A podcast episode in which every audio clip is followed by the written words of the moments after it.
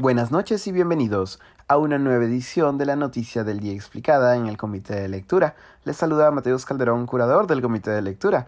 La huancaína Kimberly García León se llevó la medalla de oro en marcha 35 kilómetros en el Mundial de Atletismo de Oregon, días después de haber obtenido la misma presea en marcha 20 kilómetros. La doble victoria de García León en el Mundial de Oregon marca un hito histórico para el Perú en el campo del atletismo, pues nunca un o una deportista nacional había logrado dos preseas doradas en una misma competencia mundial. La semana pasada, la ahora doble medallista de oro compitió primero en marcha 20 kilómetros, donde marcó un tiempo de 1 hora 26 minutos con 58 segundos y venció a la polaca Katarzyna Siedwo con 1 hora 27 minutos 31 segundos y a la china Xie Qieyang con 1 hora 27 minutos 56 segundos. Hoy las tres atletas repitieron el plato. García León marcó un tiempo de 2 horas 39 minutos 16 segundos en la competencia de marcha 35 kilómetros. La polaca Katarzyna Światło un tiempo de 2 horas con 40 minutos y 3 segundos. Y la china Xie Qieyang uno de 2 horas 40 minutos 36 segundos.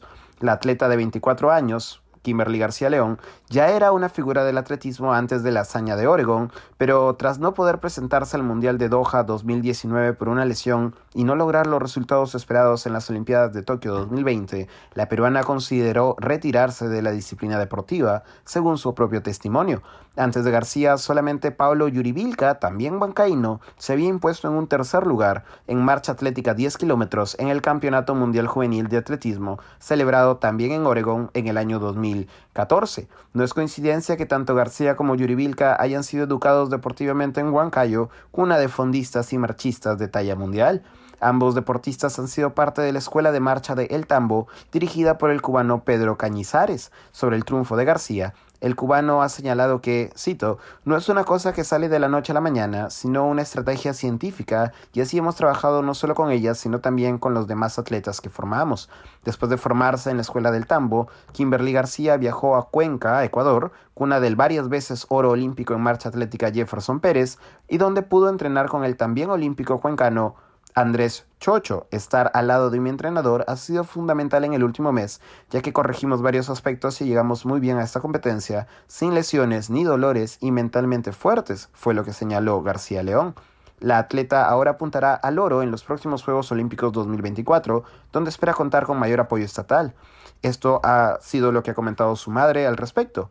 El IPD sí la apoya, pero es insuficiente para la talla mundial de mi hija. Ella necesita un psicólogo, nutricionista y fisioterapeutas, pero muchas veces ese gasto corre por la cuenta del atleta.